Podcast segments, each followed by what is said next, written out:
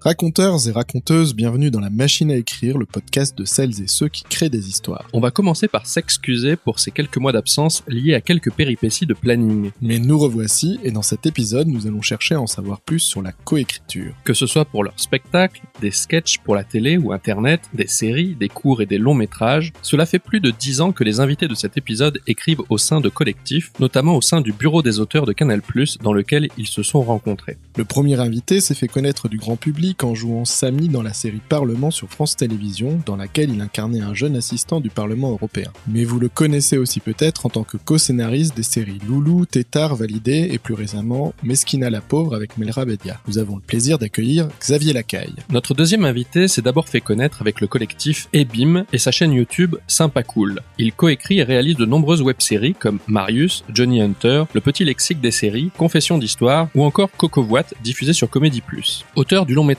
La règle du jeu, co-scénariste de nombreuses émissions et séries sur Canal+, comme La BA de François ou Stockshot, nous sommes heureux de recevoir Ambroise Carminati. Ensemble, ils ont beaucoup sévi sur YouTube ou à la télé, mais depuis quelques années, on peut aussi les retrouver sur scène dans leur spectacle Ambroise et Xavier, coécrit et mis en scène avec Thomas Solignac, Martin Darondo et Navo. Un petit bijou d'inventivité et d'humour allant de l'absurde au malaise en passant par le burlesque, une expérience méta sur laquelle nous allons revenir. Du duo à la Writer's Room, nous allons parcourir leur expérience de scénariste et d'humoriste. Alors, comment écrit-on à plusieurs? Quelle différence entre écrire à deux ou en plus grand nombre? Comment fonctionne un bureau d'auteur comme celui de Canal+, Ou un atelier d'écriture pour une série TV Est-ce qu'il faut forcément un chef dans le groupe? Peut-on rire de presque tout? Et combien de temps peut-on faire durer la gêne pour que ça reste drôle? C'est à toutes ces questions et à beaucoup d'autres que nous répondons dans cet épisode. Je suis Yannick Lejeune. Et je suis Mike Cesno. Générique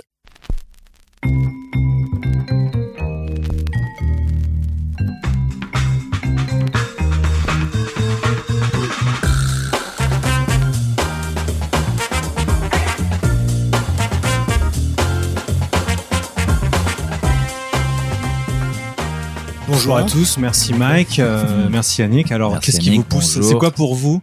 Le Euh, podcast. un bon un podcast bon podcast.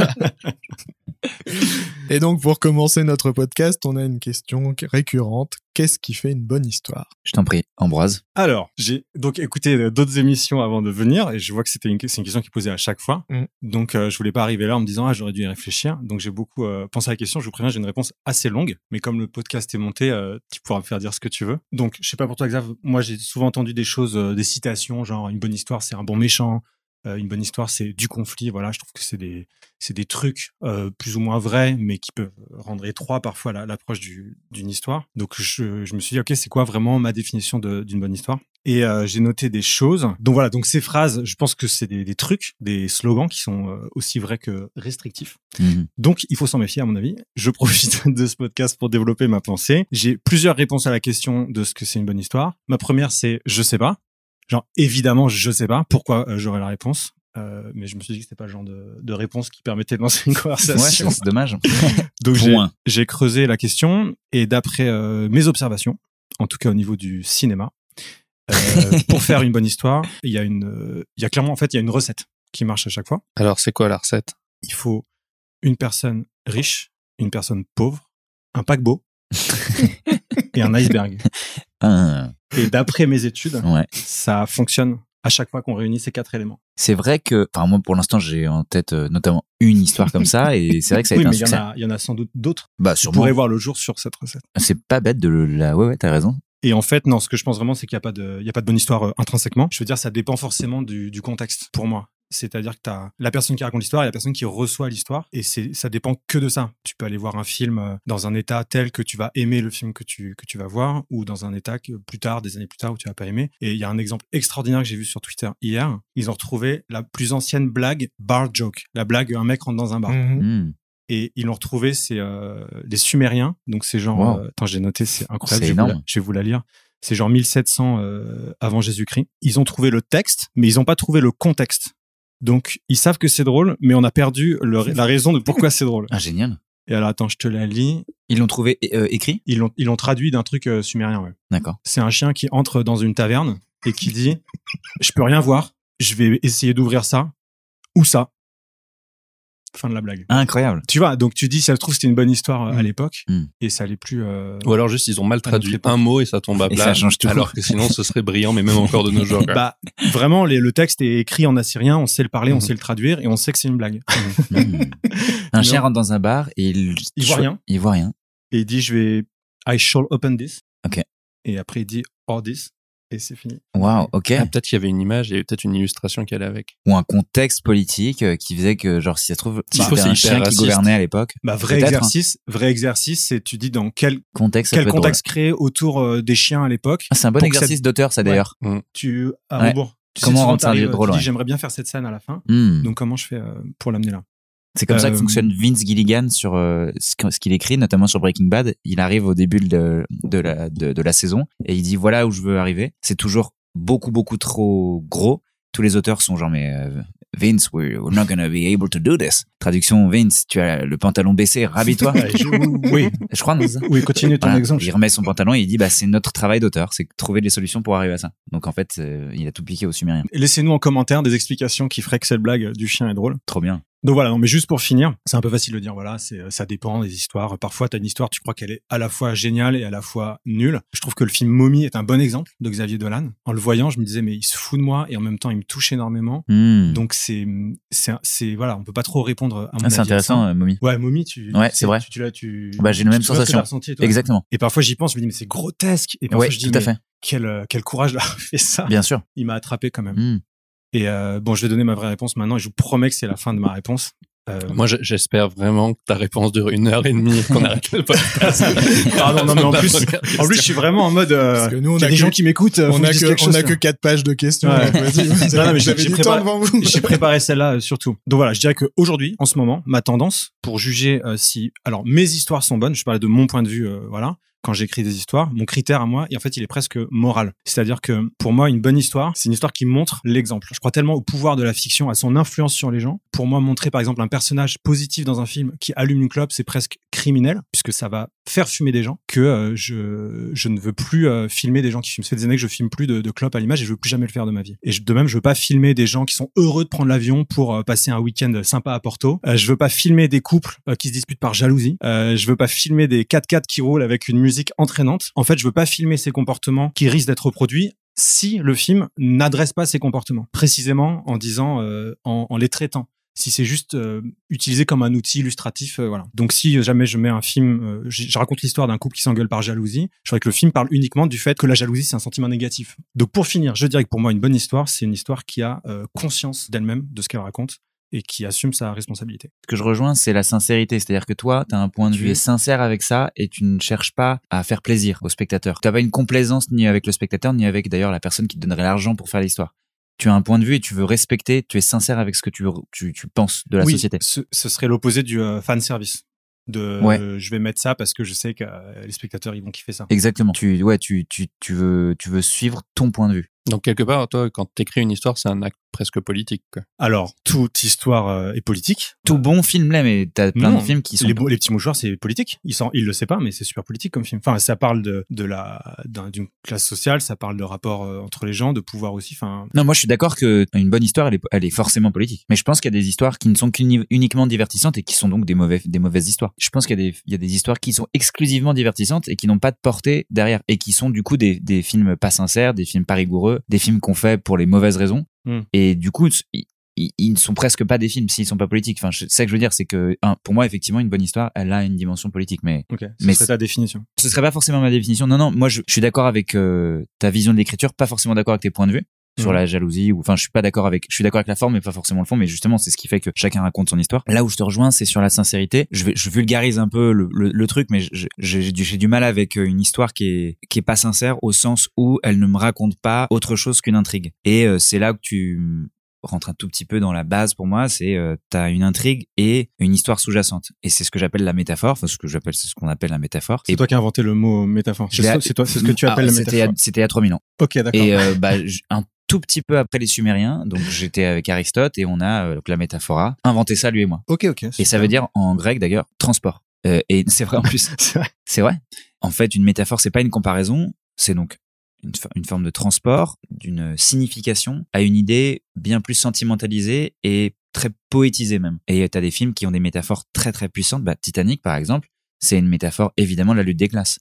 C'est pas que sous-jacent, même c'est le film qui, qui rentre première classe, troisième classe, quoi. Ouais. Mm. Que ceux qui sont sauvés, ceux qui sont pas sauvés, euh, Exactement. euh, les désastres que ça cause. euh.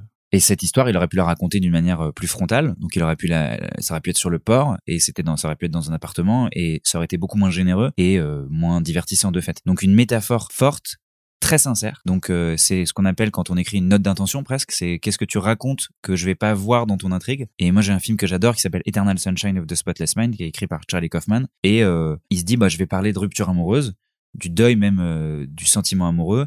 Et au lieu de le faire de manière euh, un peu frontale comme un dra- drame social, et t'as des drames sociaux qui sont très beaux, hein, parce que le drame social peut être en soi un genre et une métaphore, mais il se dit bah je vais euh, créer un monde dans lequel on, a une, entreprise qui propose d'oublier les souvenirs. Et c'est à quel point est-ce que l'esprit est plus fort que la machine? Ça c'est une vraie métaphore. C'est je me dis bah en fait notre esprit il est plus fort qu'une machine, ou bien euh, tu peux l'analyser comme tu veux, ou alors c'est à quel point je choisis l'intensité amoureuse à la sagesse. Parce qu'en fait y a, et d'ailleurs c'est un point de vue qui est marrant parce que quand tu regardes Eternal Sunshine tu dis bah en fait il devrait peut-être pas se remettre à la fin vu que ça a déjà échoué. Mais le point de vue de l'auteur c'est que bah moi je préfère euh, je préfère vivre des choses qu'une sagesse et que de faire un bon choix. Y a et, et ça c'est un point de vue unique. Il y a un auteur qui a un vrai point de vue donc comme ce que disait Ambroise il dit bah moi je crois et quand t'écoutes Charlie Kaufman tu comprends qu'il a plutôt ce point de vue là lui et une métaphore très forte et c'est une course poursuite Eternal Sunshine c'est une course après l'oubli et c'est hyper divertissant C'est- presque un thriller en fait et donc voilà euh, pour moi ce qui est une bonne histoire Très bien. On va parler de votre spectacle. Donc, vous avez un spectacle qui est nommé euh, Ambroise et Xavier. C'est un spectacle protéiforme. Euh, on va essayer d'en dire le moins possible pour pas le déflorer auprès des, des spectateurs. Mais il y a beaucoup de surprises et on va en parler après. On va d'abord commencer par faire un flashback. Vous vous êtes rencontrés au bureau des auteurs. Pour les gens qui voient pas ce que c'est, c'est une structure qui était euh, pilotée par Ariel Saraco, qui a été euh, pendant 17 ans euh, la responsable de la création originale chez Canal+, et puis par Bertrand Delair, qui est un producteur et pas mal d'autres choses à qui on doit le, SAV. Est-ce que vous pouvez nous en dire un peu plus sur ce bureau, comment ça fonctionnait, et qu'est-ce qui a fait que ça a matché entre vous? Super expérience. c'est un bureau où on réunissait entre ouais, 5, 6, 7 auteurs parfois à la fois. Et on devait écrire des blagues pour le flux, en fait.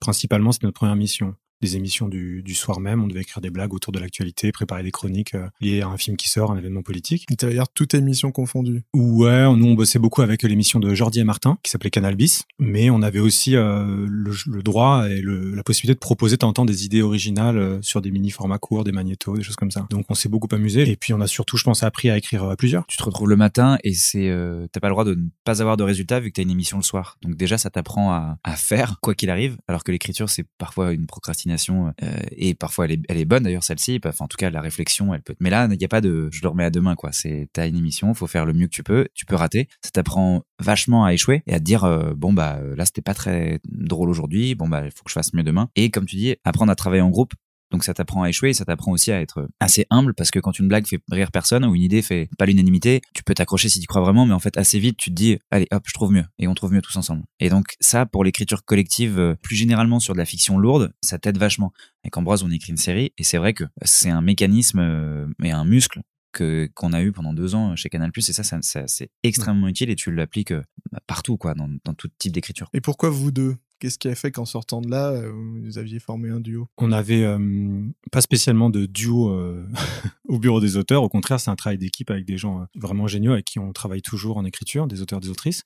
Mais on était les deux à avoir une casquette d'acteur aussi. Et donc, dans cet environnement où on écrit des blagues, où on partage des références de spectacles, de choses, on s'est motivé, Xavier et moi, après avoir vu un spectacle de VDB et Madénian sur scène, on s'est lancé le défi de faire des blagues sur scène pour l'avoir fait une fois dans notre vie. Paris est une ville géniale parce que tu as plein de salles où tu peux tester des 5 minutes. Donc, c'est ça part d'un défi. Euh, je pense qu'on se retrouve avec Xavier sur le, le côté euh, YOLO. Et donc, euh, on s'est juste chauffé à faire des scènes T'as dit YOLO, hein. il a dit YOLO, c'est entendu, Ouais. YOLO, ouais, mais je, j'ai, comment dire, euh, la dernière fois, Yann Conan l'a dit une trentaine de fois aussi. C'est Dans vrai. le podcast, ouais. Non, ok. You only live once. Parfois, il le répétait plusieurs fois. YOLO, YOLO. YOLO, YOLO, C'était un peu gênant. ouais. Et donc, euh, on a essayé. Et puis, en fait, on s'est, mais c'est, compliqué parce que là, on remonte le temps et tout paraît s'aligner de façon évidente. Mais en Oui, fait, c'est jour ouais. après jour, tu te dis, bon, est-ce qu'on le refait la semaine prochaine? Ouais, bien sûr. Et puis on a reçu des marques de confiance, ça nous a amusé. On s'est rendu compte qu'on avait des choses à dire en carte blanche Mm. sur scène. Puis surtout, on s'est bien entendu, quoi.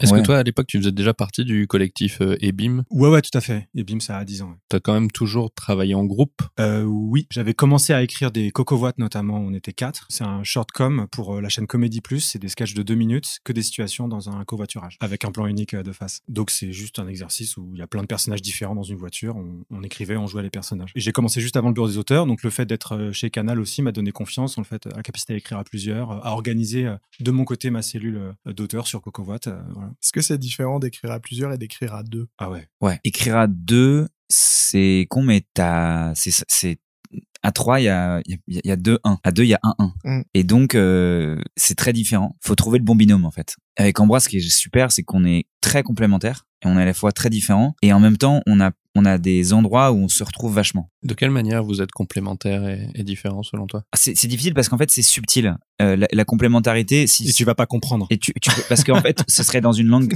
que je peux pas vraiment traduire, que je le dirais. Comme du sumérien. C'est une Mais sorte de comment sumérien. employer des mots Ouais. que vous allez comprendre? C'est dur, c'est dur. Euh, imagine euh, deux bonbons, un rouge et un jaune.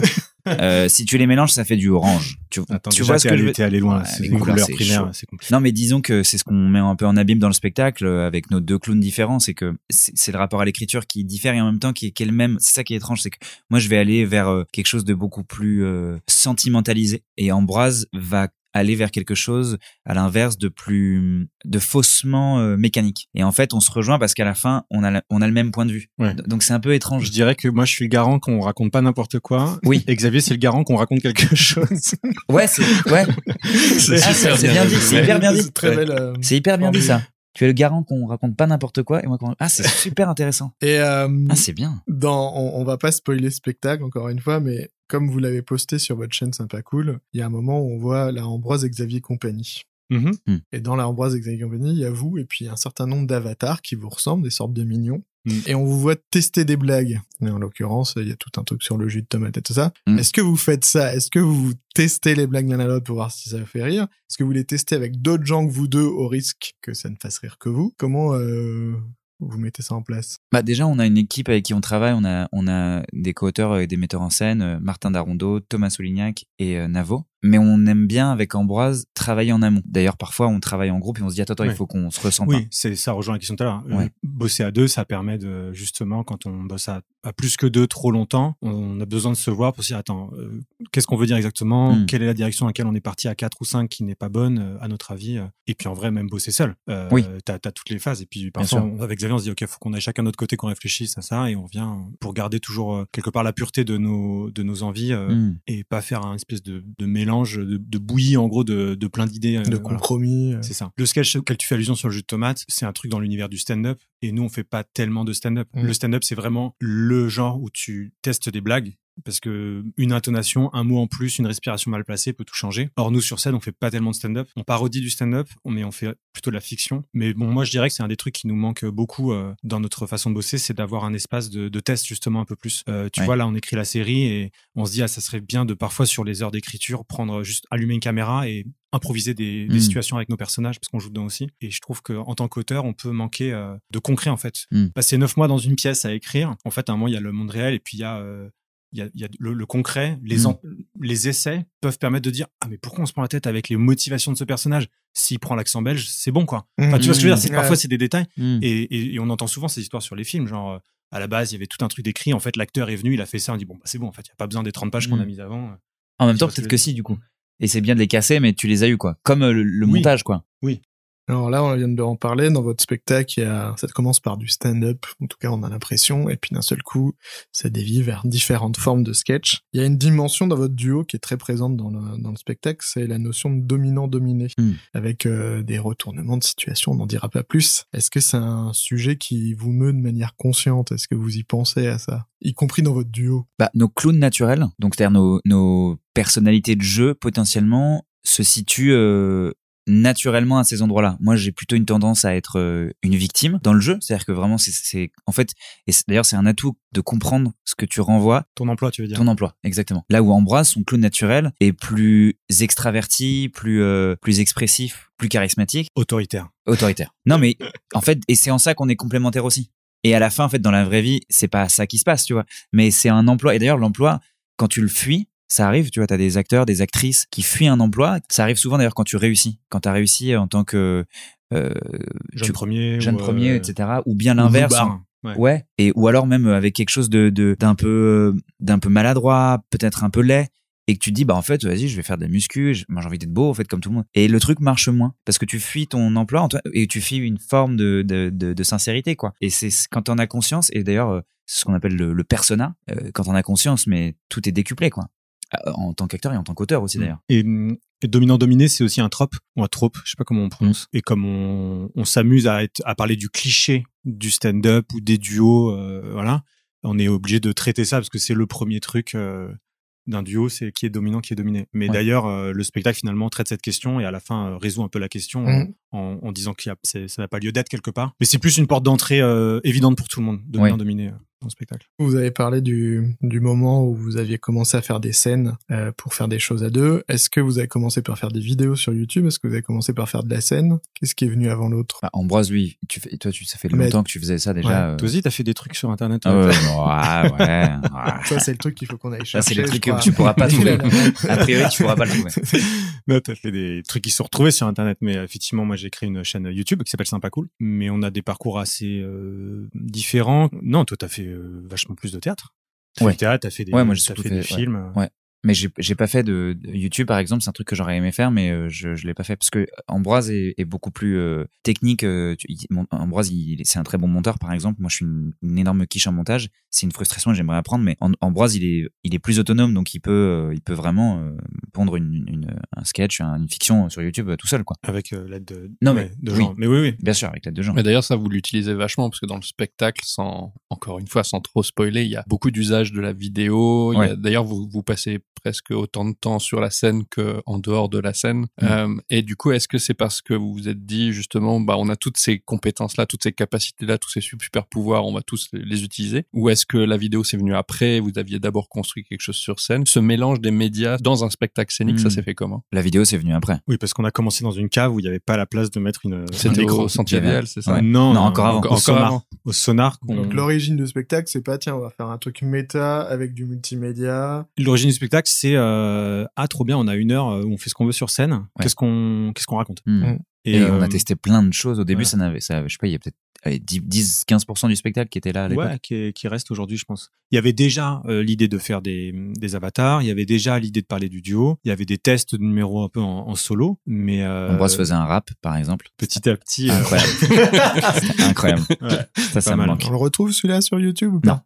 Euh, moi j'ai des liens, mais ils sont privés, D'accord. sinon répertoriés. Et puis après, on s'est plus dit bon bah super, on s'est dépucelé de la scène euh, à deux, on a fait une heure. Bon, c'était un joyeux bordel. euh, mais si la blague continue longtemps, et elle a continué des mois, des mois, et puis maintenant ça fait cinq ans qu'on joue, on s'est dit ah, bon bah on veut un peu plus assumer, on, et donc on veut raconter une vraie histoire, faire un fil rouge, euh, être un peu plus sélectif dans les blagues qu'on qu'on fait ou qu'on fait pas. Et ça a évolué tranquillement de euh, la kermesse euh, entre potes, Hmm. Vraiment, tu invites tes potes qui viennent te voir faire le con pendant une heure où tu as un petit peu préparé des trucs. Ah, maintenant, euh, bah, on est obligé d'assumer qu'on qu'on est euh, deux artistes euh, qui proposons un regard sur l'humour, le stand-up euh, et le duo. Quoi. Ouais, et le média, euh, la vidéo a accompagné, euh, est venu naturellement parce qu'on on savait en faire. Et donc, euh, ça rejoignait parfaitement le, les blagues qu'on voulait faire avec ce qu'il y a dans le spectacle.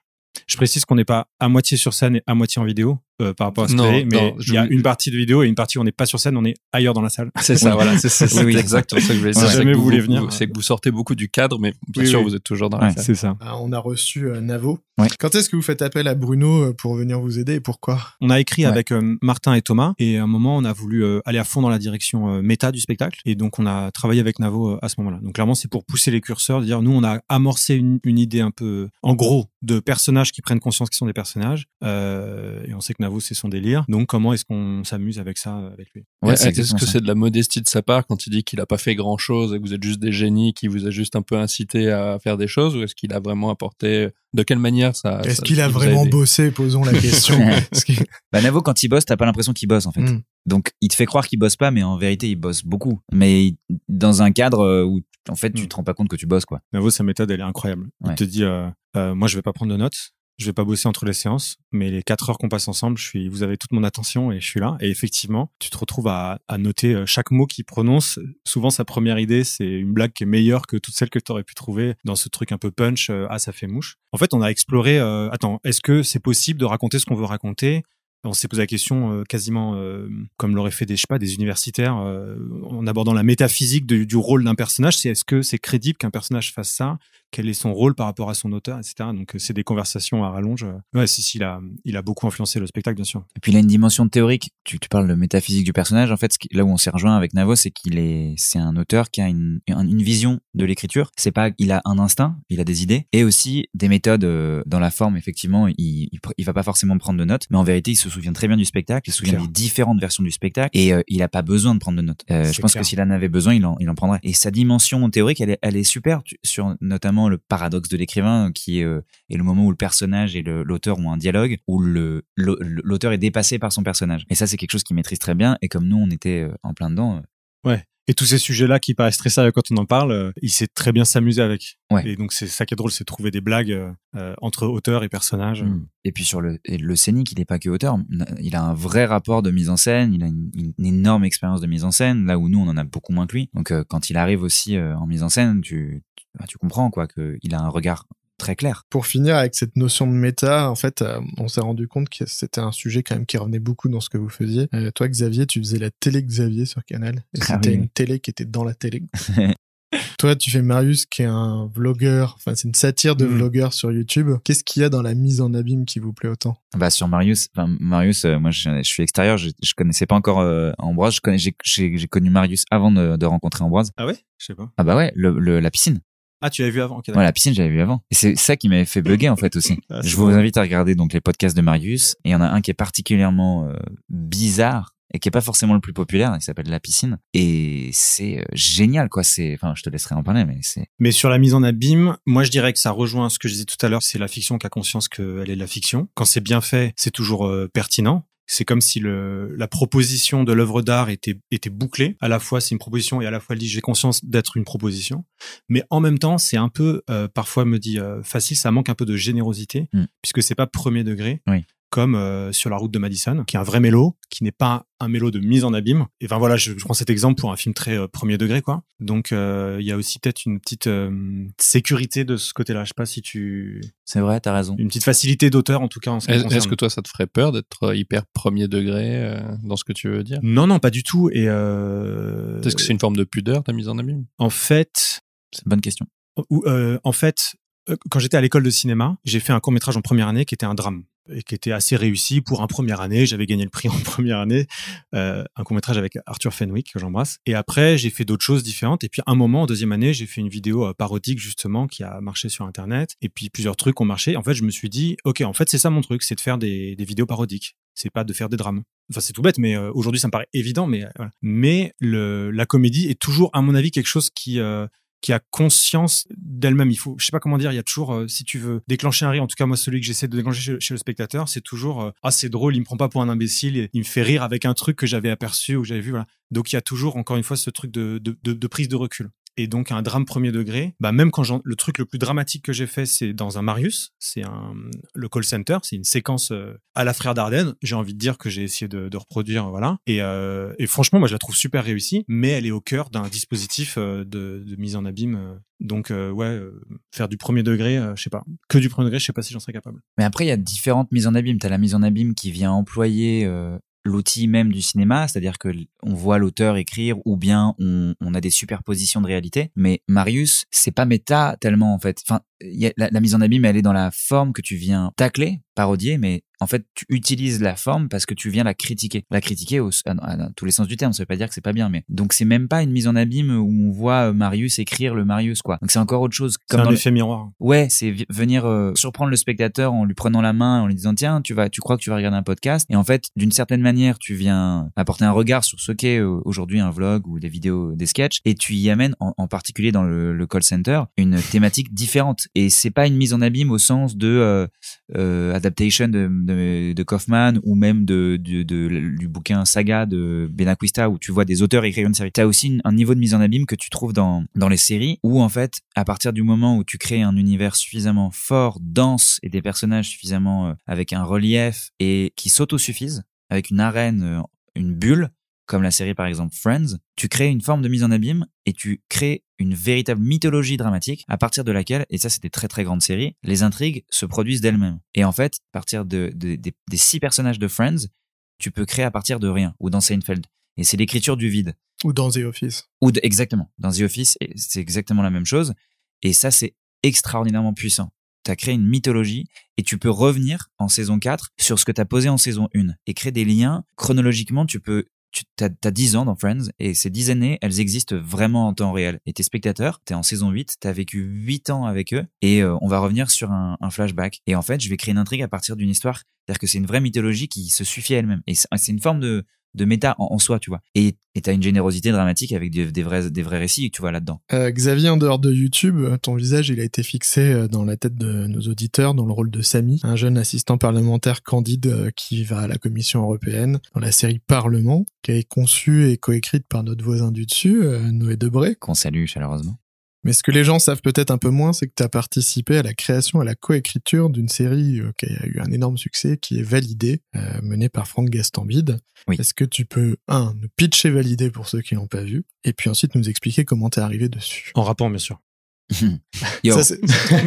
Ta ressemblance avec Booba, bah, pareil. Bah, évidemment. Voilà. on écrivait donc avec euh, Ambroise chez Canal+. Moi, on s'est rencontrés euh, donc au bureau des auteurs, mais j'écrivais euh, une série pour la chaîne Comédie Plus, une sitcom. Et moi, j'écrivais des séries en fait à cette époque. Donc j'écrivais plusieurs séries, beaucoup qui ne se sont jamais faites parce que tu développes des choses et au final ça s'arrête avant avant même le tournage. L'histoire, c'est des quelqu'un qui connaît quelqu'un qui connaît quelqu'un, mais moi je, je, je rencontre en tout cas l'équipe donc Franck avec les autres scénaristes, Giulio Caligari, Charles Antieghem, euh, ensuite Nicolas Lacarrière qui nous a rejoint et Franck Gaston qui est donc le, le, le, créateur et réalisateur avec nous de la série. Et en fait, moi c'était une thématique que je connaissais bien parce que j'écoutais beaucoup de rap et que je développais déjà des univers, euh, des, des récits qui se passaient dans, dans, des univers euh, musicaux, notamment le rap. La référence c'était Entourage. Vulgairement, tu dirais quel est le moteur C'est un, une sorte de, de, rise and fall. Euh, je sais pas comment tu dirais en français, mais tu suis le parcours en fait from the bottom jusqu'au succès. L'une des métaphores de valider justement, c'est comment est-ce que tu es rattrapé par par le milieu dont, dont, duquel tu viens. Donc, vraiment, on a constitué un, un atelier d'écriture. On a travaillé très collectivement sur ça. Donc c'était avec Canal qui nous faisait des retours pendant pendant quasiment deux ans. donc ça s'est fait de manière assez classique en fait avec un vrai atelier d'écriture et ça marche comment un atelier d'écriture euh, sur une série comme Validé justement? La mécanique euh? Tous les ateliers d'écriture sont différents. Sur Validé, on était, euh, on était, on se voyait tous les jours quasiment pendant une, période.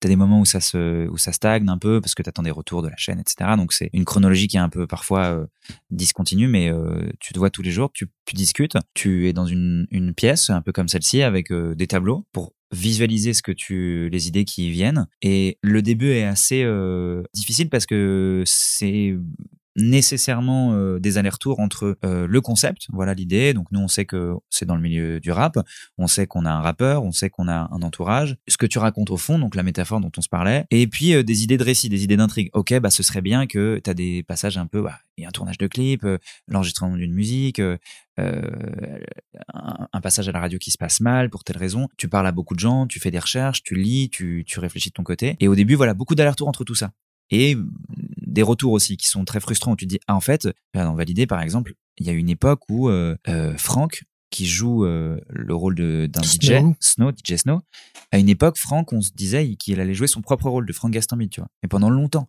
Et on avait des intrigues mais beaucoup d'intrigues qui prenaient en compte ça. Et on avait une intrigue qui était franchement que j'aimais beaucoup il y avait Ramsey, il y avait une fête chez Ramsey, et puis euh, on se rendait compte, il volait un des tableaux de Ramsey parce que Ramsey était collectionneur d'art, et en fait on se rendait compte que c'était Gaston Bide qui avait volé le tableau parce qu'en fait ils étaient un peu, euh, il lui devait de la thune. Bref, on, a vraiment écrit, euh, on est allé presque jusqu'au dialoguer de certaines choses, tu vois. Et, et en fait il y a un moment où tu te dis, mais en fait, c'est pas l'ADN de la série. Hmm. Entourage, tu croises des vraies stars. Nous, on veut des vraies stars, mais c'est des stars du, du rap. Attention, faut pas confondre le rap et le cinéma. C'est pas 10% qu'on fait. Et tu reviens en arrière et t'as bossé deux mois sur euh, ça et t'es super excité. En fait, tu, tu reviens, tu dis non, non, là, c'est pas, ce qu'on fait, c'est pas rigoureux, c'est pas, c'est pas ça, la série. C'est une décision euh, collégiale à ce moment-là? Genre, tout le monde se rend compte que c'est pas ça qu'il faut faire ou c'est progressif. Je pense que je suis celui qui me suis, je pense que je me suis accroché plus longtemps que les autres. Ouais, au sourire. Ouais, ouais. parce que j'adorais, franchement, j'adorais, euh, j'avais trop envie que Franck euh, joue, ce- joue Franck. Euh, Et avec le recul, tu penses que c'est une bonne idée d'avoir fait marche arrière ou pas? Oui, je crois. Ok. Honnêtement, je crois. euh, Bah, ouais, D'autant que son personnage sur les deux saisons, il est hyper important. Quoi. Bien sûr. Ouais. Et d'ailleurs, il y a une forme de mise en abîme parce qu'il est, il est, il est quelque part un peu Frank Gastambide dans DJ Ouais. Snow, quoi. D'ailleurs, j'ai une idée euh, radicale à propos de la série qu'on est en train d'écrire en ce moment. Ah. je l'ai eu ce matin peut- dans la Est-ce qu'on douche. peut savoir c'est quoi la série que vous écrivez en ce Euh, moment ou bien sûr. Bien sûr. Euh, on a le droit de citer des noms? Non, on peut rien citer. Aucune idée. C'est toi qui sais. Ouais. Je... On écrit. Bon, on écrit avec. Faut pas dire pour, pour quelle chaîne, je Ok. crois. On écrit avec euh, deux autrices, Clémence Dargent et Joséphine Abif, Oui, ça on peut le dire. pour euh, commencer. Et euh, c'est développé par. On va leur dire par qui c'est développé? Bah, la prod, tu veux dire? Ouais. Je sais pas. Bon, on le dit pas, désolé, mais on pense fort à eux, au cas où. C'est très mystérieux tout ça. C'est une série de 10 épisodes de 30 minutes. Je pense qu'il faut même pas vraiment le pitcher d'ailleurs. J'ai peur de. En fait, on s'est intéressé au parcours. C'est un peu particulier, mais c'est un truc qu'on aime beaucoup. C'est on s'est intéressé au parcours d'un, c'est un chauffeur de taxi à Marseille qui se doit retirer son permis, mais il tombe sur un flic qui a pas le, qui a pas le droit de, qui poursuit des Allemands en, en gang et, euh, et ils font équipe. Et c'est un peu une façon de montrer Marseille, mais vraiment au naturel quoi. Hmm, C'est ouais. un drame. Ouais. Et, euh, Ouais, et les deux vont faire équipe. euh, puis il y a des aventures. Et on pensait à. Bah, après, une nous, on, actrice, euh, ouais, nous, on aimerait, on vise très haut pour l'actrice, Ouais. Qui est pas le rôle principal, mais on aimerait bien un cotillard. on aimerait bien, ouais. Elle serait parfaite. Ouais, elle serait et euh, après, on a des idées plutôt. Et lequel as- d'entre vous joue le chauffeur de, de taxi du coup Fais gaffe, il va finir en prison. Ah ouais, c'est vrai. on peut même pas citer. Bah, vu nos emplois, c'est plutôt Xavier le flic et moi Ouais. le chauffeur de taxi. ouais. Ouais, clairement. si on revient à valider, est-ce qu'on peut considérer que maintenant tout le monde l'a vu et on peut spoiler la fin de la première saison ou pas? On peut, mais j'ai des informations que je pourrais jamais donner sur comment on en est arrivé à cette fin. Ah non, Moi, je les connais, ma mais je m'en fous de les donner, Qui que- Comment on décide de faire une fin aussi radicale Alors, Honnêtement, Ouais. alors tout simple, hein, ça c'est pas secret. Je- Franck, jour 1, nous dit euh, je veux je veux faire un truc comme ça quoi. Hmm. Et honnêtement, moi j'étais contre. Vraiment, genre euh, je l'avoue, euh, je, je, je lui disais bah non en fait tu tues pas euh, comme ça, c'est pas possible, etc. Et en fait il avait cette intuition et il a il a eu vraiment raison quoi de suivre cette intuition là. Euh, moi j'ai vraiment fait mon scénariste un peu relou et je disais bah non attends t'es ouf. Euh, et donc euh, il avait une intuition, une envie, un truc super euh, tu vois de de, de, de spectateur quoi. C'est sa force, en fait, euh, c'est ça, ouais, c'est d'ailleurs toute sa force, C'est ouais. c'est un- une des fins de saison les plus jubilatoires que j'ai vues ces dernières années. complètement. Parce que j'ai suivi, validé pas en binge, mais euh, Hmm. à chaque fois que ça sortait. Et là, dire, je me suis dit, ils ont pas fait ça. Hmm. Et je suis, et vraiment, ça m'a accroché en disant, si la série s'arrête là, c'est incroyable. Et Ouais. si la série reprend, c'est incroyable. Hmm. Et du coup, j'attendais la saison 2 en disant, ah, c'est quoi la suite? Et bah effectivement, il y a eu une intuition et bah tu vois Vince Gilligan il débarque dans l'atelier d'écriture donc qui a, fait Breaking Bad, euh, il dit bah je veux qu'on arrive là à la fin, dé- on se démerde. Et bah on s'est démerdé. Hein. Après euh, le, le schéma euh, narratif pour y arriver, il est plus difficile en saison 2 Mhm. en, l'occurrence. Moi j'ai pas écrit sur la saison 2 donc j'ai pas eu affaire à la difficulté que ça a été pour eux de le faire, mais euh, mais tout est là quelque part aussi. Et euh, l'autre série que tu as coécrite, c'est Mesquina la pauvre avec Vedia. Oui exactement. C'est l'histoire de Farah, 30 ans, qui est jouée par Mela, et qui est une euh, jeune femme qui se cherche un peu, elle a pas de boulot, elle a pas de mec, elle, elle sait pas où elle en est par rapport à sa religion. C'est très euh, tendre, c'est drôle, c'est loufoque, et toi, tu as un personnage euh, qui est presque de l'ordre du conte, parce que finalement, euh, un personnage un peu candide comme ça qui va se retrouver adopté par la famille. Comment s'est fait la rencontre euh, entre vous? Je crois que c'est Amazon qui vous a contacté pour écrire quelque chose. Non, en fait, Melcha, elle fait le film Forte qui devait sortir euh, au cinéma et qui sort finalement sur Amazon parce que confinement, salle fermée. Le film est un très gros succès et euh, donc la plateforme euh, aimerait faire une série avec Melcha. Donc ils réfléchissent à ça et c'est là que la productrice, donc Margot Marciano, qu'on salue très fortement avec Ambroise. Salut Margot. Salut Margot, qui m'a contacté donc elle, pour voilà qu'on fasse une rencontre collective avec donc Melcha, Johan Grom qui est un scénariste qui travaille avec Melcha à ce moment-là déjà sur l'idée de cette série et Margot et puis Nicolas Duval le coproducteur et on s'est vu dans un café un, un matin et puis moi je, je suis tombé euh, vraiment euh, sous le charme immédiatement de Melcha qui est quelqu'un de, brillant et de d'extrêmement euh, drôle, talentueuse et qui est une autrice quoi. C'est-à-dire qu'elle elle faisait du stand-up mais elle a, un regard d'autrice et on s'est entendu immédiatement avec Melcha. On partage beaucoup de points communs même dans la vie, dans nos vies intimes. Donc on a on a matché tout de suite. On a travaillé avec Johan et Melcha à la création de cette série. Pareil, il a eu beaucoup d'allers-retours À un moment, on s'est dit, bah, ah, putain, Melcha, elle a une vie incroyable, c'est trop cool, elle croise des stars dans le cinéma, et si il y avait, je sais pas, Léla Becti, et puis machin qui passait, etc. Et puis, tu te dis, et puis en fait, tu creuses, tu creuses, tu fais, non, en fait, tu gommes, tu gommes. Il y a eu même deux, trois personnages en saison 1, dont un personnage qu'on a complètement enlevé alors qu'elle était fondamentale, et on a eu, on a mis des mois et des mois avant de l'enlever. Elle, elle racontait quelque chose de super fort, et on j'espère qu'on l'aura peut-être en saison, saison 2. Saison, saison plutôt saison 3, je, je pense. Enfin, voilà. En tout cas, elle est pas, pour l'instant, elle n'est pas là, mais bon. Et bref, on a, on a travaillé ensemble, donc voilà, avec, euh, on a recruté deux autres auteurs après avoir posé donc ce qu'on appelle les arches narratives et le concept de la série. Donc on avait tous les personnages, on a travaillé sur ça euh, à trois avec Johan et Melra pendant trois, trois, quatre mois. Donc tu t'enfermes trois jours par semaine et tu réfléchis. Une fois que tu as des arches, donc tu as vraiment l'histoire de ta saison, le, la trajectoire de tes personnages, ton concept, c'est-à-dire qu'est-ce que tu racontes fondamentalement. Donc là, la série, elle est, c'est une chronique. Il n'y a pas de high concept. Il n'y a pas quelque chose de qui vient écraser euh, les, récits intimes. Au contraire, c'est les récits intimes. C'est ce qu'on appelle character driven. Euh, donc euh, les personnages ont des conflits. Les conflits sont la série. Donc le personnage de, de de Farah, du coup, qu'on suit principalement avec une, histoire de famille et plusieurs métaphores. Dans cette série, en as plusieurs. Et, et une fois qu'on a décidé de tout ça, on sait ce qu'on raconte c'est là que tu sais quelles, quelles seraient les bonnes idées. Et tu as une intuition. Quand quelqu'un a une idée, tu, tu, tu sais, c'est un peu subjectif, mais en même temps, il y a, y, a, y, a, y a quand même un phare qui te guide vers euh, on veut vraiment raconter ça et on, on sait qu'on veut que ce soit quand même drôle, mais on veut pas que ce soit euh, potage, tu vois, on veut pas que ce soit juste drôle et on a on a vraiment des choses à dire dans cette série quoi. Et mm. on est vraiment euh, obligé de raconter certaines choses d'une manière la plus euh, rigoureuse au sens de genre il faut passer vraiment du temps à réfléchir, à se poser des, des vraies questions et à et à ce que ce soit un peu pénible à l'écriture même. Faut que ce soit en tout cas difficile. Si ça si ça l'est pas dans ce genre de projet, c'est qu'il y a un problème. Mm. Il faut creuser la tête, il faut vraiment te poser des questions, il faut et Melcha est la première d'ailleurs à apporter cette responsabilité-là, notamment euh, dans la dimension spirituelle de la série. Tu peux pas raconter euh, quelque chose euh, à l'emporte-pièce, faut vraiment y réfléchir. Quoi. Et donc voilà, ça c'est, on, l'a écrit collectivement, on a réparti. moi j'ai eu la chance qu'on me fasse confiance pour diriger l'écriture de la série et ça s'est extrêmement bien passé. On a recruté aussi Paul Rothman et Mehdi Fikri pour écrire la série, la saison 1. C'était la première fois que tu étais directeur d'écriture Oui et non. J'ai l'impression que je l'ai, je, l'ai toujours un peu été parce que c'est mon rêve moi depuis toujours de faire ça. pas pas en soi de, de diriger l'écriture, mais de, de diriger tout court. De diriger tout court. N'importe quoi. L'idée de voilà, l'idée ça aurait pu être totalement de autre chose. Les, les autres. Ouais. en fait, c'est surtout une histoire de domination. Euh, mm. Je voulais le faire quoi qu'il arrive. T'es assoiffé de pouvoir vraiment. Pas que de pouvoir. De, j'ai une haine en moi. Enfin, il y a plusieurs choses. le pouvoir, euh, c'est c'est qu'un outil pour moi pour euh, assouvir ma haine. Ok, ok. Ouais. oui, donc revenons à la. allez, non mais je suis super euh, geek des showrunners américains et de l'ambiance collective. En fait, c'est ça que j'adore, c'est l'ambiance d'un atelier et faut que ce soit un endroit de, plaisir, de kiff et de stimulation constante, quoi.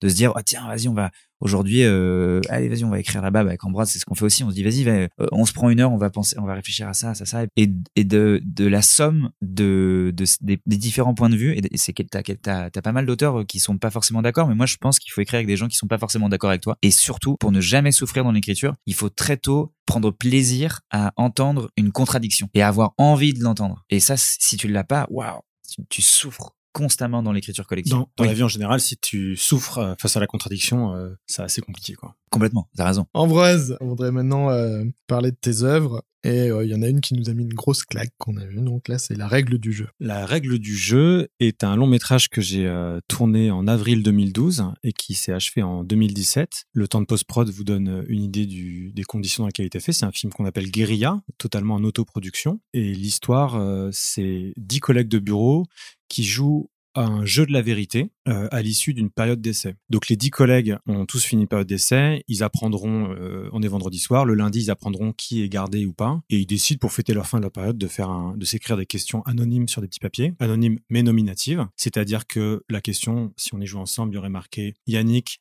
euh, cette barbe, virgule, t'es sérieux pour d'interrogation. Elle est posée dans le, dans le bol et, euh, et quelqu'un la tire et c'est Yannick qui doit répondre à la question quoi. On avait dit pas les vêtements, pas le physique et pas les parents. oui non mais c'est vraiment un exemple. Hein. c'est effectivement voilà. Donc voilà c'est un jeu un peu rigolo de, de mais vérité les en fait. les questions sont plus psychologiques. Ouais les questions sont psychologiques. Et un peu plus dures quand même. Et donc le le dispositif du film est important à mon avis pour euh, comprendre euh, le film. C'est-à-dire que on a filmé vraiment dix comédiens euh, jouer à ce jeu pendant six heures et j'ai monté, euh, il en reste 1h23 de film. Donc euh, c'est une impro préparée les dialogues sont pas préparés, mais le, les caractères, les, les, les, émotions des personnages sont préparés. Je leur avais dit, toi, tu dois débrouiller pour un moment t'engueuler avec telle personne. Et en fait, c'était euh, filmé en multicam comme une émission de télé, c'est-à-dire que euh, y avait vraiment des questions euh, dans le chapeau. Ils avaient vraiment eux-mêmes écrit les questions. J'en avais rajouté quelques-unes pour pimenter le tout. Et je leur disais, voilà, juste vous, vous jouez au jeu. Vous tirez, vous répondez à la question quand c'est à vous. Donc au démarrage, ils ont une sorte de fiche de personnage avec le caractère Exactement. des uns des autres. On a travaillé euh, en impro, c'est-à-dire qu'on s'est vu euh, trois fois avant, où je leur ai expliqué moi, voilà, vous avez plusieurs façons de répondre à une question. Si c'est une attaque, euh, vous avez plusieurs façons de les rédiger et d'y répondre. Mais bon, en gros, pour faire court, je leur ai dit, ce jeu, c'est très facile de le prendre à la légère. Donc quand vous êtes attaqué sur votre physique ou sur une, un truc gratuit, c'est marrant, tout le monde rigole, ah qui a posé ça et tout. En fait, je dis ça, ça m'intéresse pas trop. Ce qui m'intéresse, c'est que vous soyez, euh, vos personnages soient vexés, euh, évidemment par, euh, enfin en fonction des personnages, par les questions qu'on leur pose. Donc euh, sinon, il n'y a pas de drame qui se, qui se crée. Bon, je pourrais parler des heures de pourquoi tout ça s'est agencé. J'ai choisi plutôt des collègues que des amis parce que je voulais qu'il n'y ait pas d'alcool. Je voulais pas que l'alcool soit une excuse. Je voulais qu'ils prétendent pouvoir affronter la vérité. Et en fait, ils sont pas capables. Il y en a plusieurs qui, qui vont au bout du jeu, mais qui sont détruits par... Euh, par ce qu'ils ont, euh, ce qu'ils ont posé comme question ou ce qu'ils ont entendu. Et en fait, les questions sont un prétexte pour, euh, pour commenter, en fait. Donc euh, le pire dans ce jeu, auquel j'ai beaucoup joué avec des amis, c'est pas la question, c'est la réaction des gens. C'est-à-dire que si je dis, euh, voilà, Mike, euh, d'où ça vient cette avarice, et que c'est pas tant la question, c'est si tout le monde se tourne vers toi en mode, c'est vrai, ça d'où ça devient. tu vois ce que je veux dire? C'est qu'en fait, en fait, comme c'est anonyme, si la question est posée, c'est que quelque part tout le monde le pense. Mm. Et donc le dispositif, c'était le tourner, on l'a tourné en une seule nuit. Et euh, donc le film a ses limites euh, quelque part techniques, c'est vraiment euh, 1h23 de, de plans sur des gens qui répondent à des questions, mais il a un côté, euh, je trouve qu'on a réussi à choper quelque chose que qu'on voit pas dans beaucoup de films, de naturalisme. Ouais. Et de voilà, on a des personnes, on a des gens qui sont fatigués vraiment de plus en plus, qui rougissent, qui parfois un fou rire, qui parfois sont sincèrement vexés parce qu'ils lisent une question qui est ultra hardcore et je leur ai dit, servez, c'est 10, 10 acteurs et actrices du même cours de théâtre. Ah, ils se connaissent. Ah oui, oui, je voulais, Ouais. oui, je sais pas. Je voulais à tout prix qu'ils se connaissent parce qu'ils ont gardé leur prénom et je leur ai dit, on va faire une transposition. Votre patron, c'est le nom de notre prof de théâtre. Euh, quand vous évoquez un sujet, euh, vous attaquez sur un truc qui s'est vraiment passé dans l'année en cours. Donc entre eux, il y avait déjà des complicités, des inimitiés et et, Et, donc, tu as détruit un vrai groupe de théâtre alors et voilà. Et je On leur ai dit, posé la question, est-ce qu'à la fin, ils étaient- ils s'en voulaient un peu d'avoir fait tout ça ou est-ce qu'ils étaient contents d'avoir réussi? Moi, je, je joue pas dedans. Moi, j'étais aux commandes euh, en, en régie. Je, je parlais, je faisais que parler aux cadreurs. Il y avait trois cadreurs et cadreuses. Ah ouais, tu parlais quoi un travail incroyable. Non, non, ils avaient pas d'oreillette. Parfois, je disais top. J'allais donner une instruction sur, dans le jeu. Je leur disais attention, moins de rire. On reprend la question. Mais globalement, c'était juste ça. Et euh, Mais t'intervenais régulièrement? Euh, ouais, je suis intervenu euh, 5-6 fois en, en 6 heures peut-être. Ah ouais, non. Parfois, on tournait euh, une heure et quart d'affilée, peut-être une heure d'affilée. Ouais. Et donc, ça permet de te plonger vraiment dans l'impro. Ah tu ouais, vois, ouais. un moment. Et je, et, et je leur disais, euh, il faut que vous vous prépariez à ce que ce soit une longue impro. Et autant là, si je te, si je te charrie en deux secondes, je te fais à toi Xavier, t'es un mec comme ça et tout machin. Au bout de 10 secondes, je te dis non, mais je rigole. Bah là, c'est la même chose, sauf que ça dure 1h20 avant Hmm. que tu puisses débriefer avec ton, Ah ton bon. pote ou ton collègue en disant. Putain, t'as été vache tout à l'heure quand tu m'as Oui, attaqué. oui. Et je leur dis, il faut que vous vous serviez de tout ce que vous ressentez vraiment entre vous. Et j'ai essayé de leur dire, voilà, on fait un, on fait un, on fait ça pour l'œuvre, pour le film. Hmm. Donc, euh, pas de, pas de pudeur, pas de, euh, formalisez-vous vraiment. euh, euh, Bah, Ils sont allez, extraordinaires, euh, hein, je veux dire, il y a ils sont- un ils niveau sont- naturel ils sont géniaux. en Je direction suis, je suis d'acteur, d'accord avec toi, hein. ils sont géniaux. Et bon, comme moi je les connaissais parce que c'était des, des, des copains et copines de mon cours de théâtre, euh, je, je faisais mon casting pendant le cours, je disais ah, je le mettrais bien lui, elle et tout voilà. Mm. Et moi je leur ai demandé. Et bref, euh, il y en a qui ont particulièrement que je connaissais la personnalité, qui ont particulièrement euh, euh, respecté la consigne. J'ai dit bon bah toi il faut que tu, il faut que tu, il faut que tu attaques, il faut que tu foutes la merde quoi. Il Mm. faut vraiment que tu poses des questions qu'on où les acteurs eux-mêmes se disent oh il y a cette question vraiment sérieux. Et donc Mm. ça on a des choses comme ça. Mais tout le monde était préparé à vivre ces moments-là. Ouais. Donc à l'issue du film, moi je pense que c'est une expérience vraiment euh, enrichissante et intéressante. Et euh, je crois qu'il y a des règlements de compte euh, entre certains qui ont eu lieu après coup, mais c'était rien qui est né pendant le film. C'est plus, Ouais. en gros, si t'aimes pas quelqu'un dans ta classe et que tu te retrouves dans le film avec lui, et Mm. que dans le film t'as un moment où tu t'engueules avec lui parce que c'est Ouais. utile, tu te sers de ce que tu ressens, et ben euh, c'est pas moi qui ai causé ça, c'est voilà. Mm. Et ouais, je suis très très fier de, de ce film qui m'a appris beaucoup de choses aussi sur la fabrication d'un film, le comment fonctionne la distribution, etc. etc. Et qui et, et vraiment c'est la première fois que je me suis dit dans ma vie, au moins j'aurais fait ça. On recommande vraiment aux gens d'aller d'aller le voir parce que là, le fait que tu dises Et que c'est sur de YouTube, l'impro, il est sur me... YouTube, sur la chaîne, euh, sympa cool. Et, Mm. et ça s'appelle la règle jeux. du jeu. Et euh, le fait que tu dises que c'est de l'impro, ça me parce que je trouvais que c'était tellement bien écrit. en le voyant, ça montre Alors, le talent. Bah, des, c'est des, des- des comédiens. c'est dans les dans le mail que tu nous as envoyé Annick, tu avais posé une question, c'est quoi le truc le plus difficile euh, que tu as écrit? Et euh, j'avais deux réponses à ça et une des réponses c'était euh, la règle du jeu, mais c'était une écriture de montage en fait. Donc on a tourné 6 heures mais il y avait des moments voilà, peut-être 4 heures de partie vraiment que j'ai dû réduire à 1h23. Hmm. Et donc c'est euh, OK, qu'est-ce que j'enlève Et parce que euh, le, le montage est hyper fin. Des fois, il y a deux personnes qui parlent et la caméra est branchée Sur sur, quelqu'un d'autre. Ouais. Et ça va être juste le petit mouvement, le petit regard, le petit changement de d'attitude qui raconte tellement de choses. Bah, je suis super touché C'est que, hyper que vous me dense parliez de ce film très, parce très que fort. je c'est ce que c'est c'est c'est c'est- ces plans-là, c'est j'ai passé vraiment des années euh, des années, des week-ends, des soirées euh, dessus, seul dans le dans le bureau à à me dire euh, moi ça me touche ce, ce regard, ça me touche ce- cette réaction donc c'était ce plan d'écoute donc euh, ça me fait plaisir que tu dis ça. Et alors, dans la règle du jeu, il y a une sorte de malaise qui s'installe petit à petit et très longuement. Mm. Et c'est quand même un thème qui revient pas mal dans vos œuvres. Et du coup, on va passer à autre chose. Prendre le cas de, de Marius. Et il y a un épisode qui s'appelle Je régale mes potes. Mm. Dans Mm. cet épisode, il invite des copains à venir euh, passer euh, des vacances ensemble. Et ça démarre comme un vlog, Un vlog des vacances, petites ouais. choses. Alors, il est un peu lourd, mais pas tant que ça. On n'est pas dans le potache, on n'est pas dans burlesque, mais bon, et voilà, ils poussent les gens dans la piscine, ils s'ennuient ensemble, ils veulent pas jouer ensemble. Et ça dure des plombes. 25 Et- minutes. Et ça installe un malaise qui est à la fois lié au fait qu'on sait pas ce qu'on regarde et où ça va, et au fait que ça dure, ça dure vraiment longtemps. Et il y a quand même un risque, si on tombe là-dessus et qu'on s'arrête en cours en se disant... Moi, ça m'a fait penser à un truc euh, que Navo nous racontait dans le podcast justement où il, où il disait ce qui un super bon mécanisme pour faire rire, c'est la tension relâchement. Tu crées une tension et au moment où tu la relâches, ben, les gens sont soulagés et ils rigolent. Et je trouve que vous euh, et notamment aussi euh, Ambroise dans, dans, dans ce genre de vidéo, c'est que vous créez la tension et puis vous tirez, vous tirez, vous tirez. C'est comme un ballon qu'on gonflerait et qu'on se dit, oh là là, ça va bientôt péter. Et un quart d'heure après, ça a toujours pas pété, ça continue de gonfler.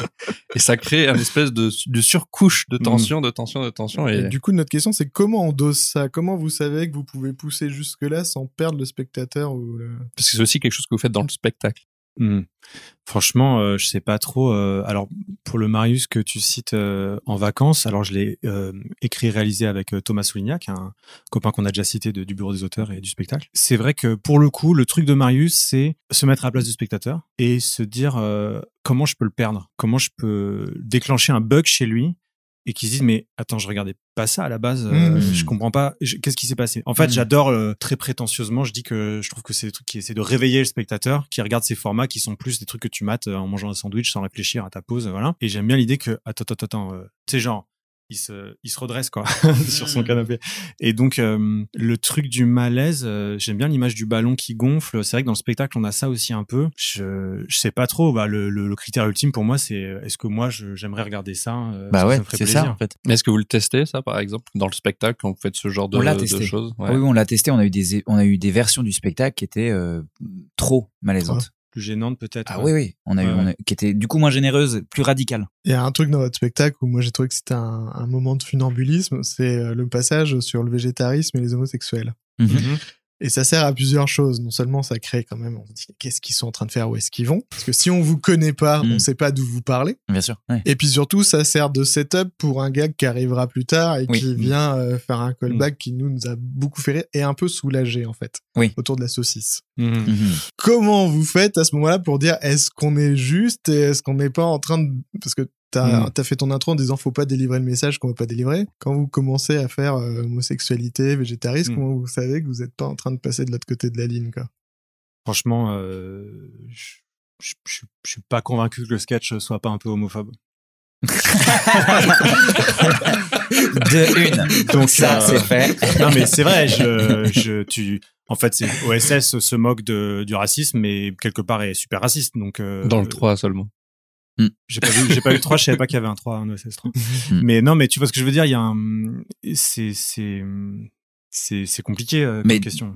et- quoi, y a, bah, déjà, il y a le cadre. On peut, tu parlais du contexte de ton Mm. histoire. Ouais. Nous, le cadre, c'est un cadre humoristique. Tu le sais parce que dès le début, il y a un pacte narratif qu'on conclut euh, avec le spectateur. On a un premier sketch qui pousse vraiment les curseurs de ça. Donc en fait, quand tu arrives à ce moment du spectacle, tu as un indice fort de l'endroit où tu es. Là où nous on, on a travaillé, c'est pas cet endroit-là, c'est celui d'après. C'est que ah ok oui bah c'est je vais ils vont me faire rire. Ok je rigole, je, je sais que je dois rire. Et le challenge pour nous il se situe après cet, cet endroit-là et il est de euh, de te faire rire pour les mauvaises raisons quelque part et de te poser la question toi en tant que spectateur de j'ai trouvé ça drôle. Ah, est-ce que j'aurais pas dû trouver ça drôle? Est-ce que c'est la même chose que la pastille? C'est, je crois que c'est dans Bidule sur la pizzeria. Ah. Pour nos gens, c'est un mec qui va dans une pizzeria avec sa compagne. Le serveur arrive, il commande une burrata puis une pizza, et là le serveur se baisse, vérifie si la chaise est assez solide pour le gars et lui secoue le gras. Hmm. Les ventres, ouais. C'est Ouais. Xavier qui fait le serveur et moi le serveur. Ouais. Oui, Et c'est malaisant au bien sûr, possible. bien Parce qu'en plus, c'est filmé de telle sorte à avoir un bon gros plan. Et ça se termine par toi qui dit euh, Est-ce que ce sketch est grossophobe ou pas Hmm. Réponse, et il fait un tirage au sort, il dit Réponse, le Paris Saint-Germain. Est-ce que c'est du même registre? Bah, je sais pas, peut-être. En tout cas, euh, ce qui est sûr, c'est qu'il y a une, euh, une passion pour, euh, pour le fait de perdre le spectateur, Mm. tout en donnant au spectateur l'impression que tout est maîtrisé. Euh, bon, en l'occurrence, le sketch auquel tu fais référence, c'est vraiment reprendre les codes de ce que faisaient les Monty Python, où Mm. t'avais pas de chute et d'un coup tu partais ailleurs et tu disais, ah, c'est génial, en fait, ils, se, ils font ce qu'ils veulent, on est, je suis dans leur tête, ils délirent, quoi. Je sais pas, je pense qu'il y a un moment, tu ressens, sans pouvoir l'expliquer inconsciemment, tu ressens que, ok, ça va. Ça fonctionne. C'est pas, euh, Ouais. c'est pas scandaleux, c'est pas, euh, c'est pas grossophobe ou j'en sais rien, Mm. tu vois. Je pense Puis que les transitions, tu vois, la transition là, elle a une forme de d'absurde et de poésie. Et c'est aussi l'écriture du montage qui vient. Je sais Mm. pas à quel point tu savais que t'allais monter ce plan-là après, mais Oui, oui, je l'avais. euh, Tu le je savais l'avais- Je l'avais. Ouais, je l'avais prévu. D'accord. Et je pense que je me suis dit c'est possiblement grossophobe. Chez moi-même, c'est pas quelqu'un qui m'a fait la réflexion et donc j'ai dit ah, vas-y, je vais ajouter ça à la fin. euh, hmm, C'est marrant quoi. Mais d'ailleurs, euh, dans le sketch que du, du dans le spectacle, euh, on fait un truc sur le, les végétariens et les homosexuels. Mm. Juste après, il y a une vidéo qui euh, se fout de notre propre gueule en parlant du sketch qu'on vient de voir euh, sur Mm. Scène, en nous prêtant des intentions euh, euh, ou pas euh, sur ce sketch, qui Mm. veut aussi désamorcer une façon euh, et dire voilà, on, on sait, enfin, on a conscience de ce qu'on est en train de faire et, euh, et en fait, c'est pas c'est pas le sujet. Ça nous va Oui. nous servir à aller ailleurs en fait. Euh, Et dans le même genre, un peu pour nous secouer euh, l'auditeur, il y a la vidéo dont tu parlais tout à l'heure avec euh, Bertrand Huskla Oui. de Yes Vous Aime et Brut. Euh, on prend qu'un call center, c'est euh, deux petits euh, marrants, donc euh, Bertrand et Marius, moi qui joue Marius, qui se filment en train de faire un prank téléphonique euh, pour YouTube avec tous les codes que ça implique. Ils exagèrent vachement les rires. Mm. Il y a un Ils sont montage. euh, de rire à chaque fois. voilà, il y a un hyper montage et en fait, euh, ils se foutent de la gueule d'une fille qui appelle d'un call center pour leur vendre des pompes à chaleur. Donc c'est très très exagéré. C'est ambiance euh, McFly et Carlito quoi, vraiment les deux euh, les deux foufous quoi. Et à un moment, euh, il y a un cut et on passe du point de vue de la jeune femme qui est au bout du fil et on voit d'un coup son monde. Donc la couleur est même plus la même. Avant, on est dans une chambre hyper colorée, on est dans un call center grisâtre, euh, impersonnel, et on comprend qu'elle euh, elle a des objectifs. euh, son, son patron lui met la pression. Sa fille l'appelle en pleurs pour dire qu'un mec est venu enlever les meubles parce qu'elle a pas payé son loyer. Et nous, on sait qu'au téléphone, il y a deux mecs qui se foutent de sa gueule, qui lui font croire qu'ils vont acheter un truc alors qu'ils vont pas le faire. Et donc c'est un renversement de point de vue vraiment pour le coup hyper radical puisque c'est un cut et c'est filmé. C'est ce dont je parlais, c'est filmé euh, un peu à la, je dis Dardenne parce que c'est vraiment le cliché du des gens qui filment des des, des Ouais, gens qui c'est sont dans des gens qui sont dans la merde C'est quoi. une version Ken Loach. Ouais, euh, ouais, Ken Loach, exactement, Mm. ouais, ouais. Euh, de euh, de ce que la condition d'une jeune femme dans un call center avec toute euh, toute l'horreur que ça représente. Voilà, donc je me suis beaucoup euh, documenté sur les call centers, j'ai lu beaucoup de témoignages. Tous les call centers sont pas comme ça, mais il y en a qui sont comme ça, où t'as ton patron qui regarde tes chiffres, qui dit pourquoi t'as fait, ça fait trois minutes que t'as pas appelé quelqu'un, tu perds ton temps, et voilà. Et comme elle, elle a son problème, elle a sa gosse. Enfin, vraiment, c'est le personnage qui est acculé complètement. Et pendant, je sais pas, euh, 5-6 minutes, on est qu'avec cette jeune femme, on n'est plus du tout avec euh, Marius et Bertrand. Et donc, euh, moi, ça me fait rire d'imaginer les gens euh, se demander euh, que- où je suis là. Et j'essaye de faire une histoire qui les prend tout de suite. C'est-à-dire qu'ils se posent pas la question que tout de suite. Est-ce que ça te fait rire de les secouer parce que c'est Mm. le choc crée ça Ou est-ce que t'essayes quand même de passer un message? Ah bah il y a, y a un message fort dans ce film, enfin dans cette vidéo, il y y a forcément un peu de morale, tu vois. C'est-à-dire que moi j'ai beaucoup fait ça de, de moi ça m'en rendait ouf les gens qui m'appelaient des call centers et j'ai fait des trucs comme ça, de dire oui patientez, j'arrive tout de suite, je leur mets des chansons, tu vois. Et euh, et non mais ça me rendait dingue. Et en fait tu dis attends attends c'est quoi le problème? C'est la personne au bout du fil ou c'est le le patron de cette personne, tu vois Ou c'est le patron de ce patron? Et donc euh, la personne au bout du fil n'a pas de pas de raison de souffrir à cause de moi. Donc il y a un côté euh, les les actes ont des conséquences quoi et, euh, et c'est la faute de qui? Et c'est l'insouciance de qui? Et c'est des thèmes qui donnent une couleur hyper euh, politisée à ce, ce sketch qui a été euh, non oui je sais plus si c'est celui-là ou l'autre qui était partagé par euh, Raquel Garrido. Et euh, Ah ouais.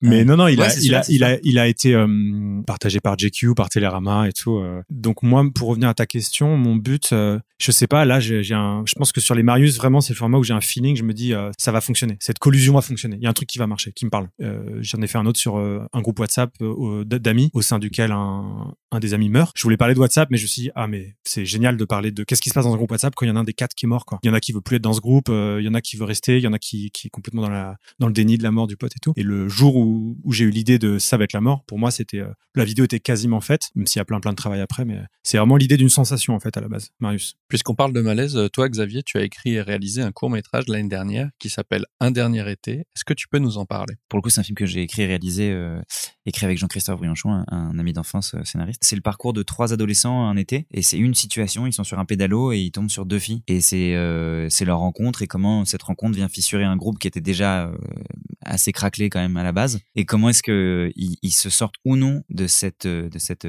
catharsis? Et en fait, euh, il y, a- il y a une métaphore qui guide le film. Je vais pas spoiler, mais la métaphore, on, on a essayé de la respecter quand même. On écrit la version longue, et ce qui est difficile, c'est on a envie de parler du rapport que qu'entretient euh, l'individu au groupe et vice versa. Et euh, le point de vue du film, en, l'occurrence, euh, est plutôt pessimiste et exprime comment le groupe empêche un individu d'exister. Ouais, il y a un malaise adolescent, quoi. Oui, ouais. Et pour les auditeurs qui aimeraient voir le film, on peut le voir sur MyCanal en cherchant Un dernier été. Et pour les amateurs de courts-métrages, il fait aussi un beau parcours en festival en ce moment. Bon, Xavier, dans le prochain épisode, on va interviewer un spécialiste de la structure scénaristique et on lui a demandé quelle était la meilleure manière de devenir un bon raconteur. Et lui, il nous a pas cité de livre, il nous a pas donné de conseils, il nous a raconté que quand il était plus jeune, il allait dans un cinéma avec un carnet, il regardait les films qui lui paraissaient être des chefs-d'œuvre et il prenait des notes et notamment il faisait des séquenciers. Ah, bah, J'allais dire la même chose. Je crois que c'est ta technique. Est-ce que tu peux nous en dire plus pour les gens qui voudraient euh, Ah, bah, c'est suivre? exactement euh, ce que je recommande.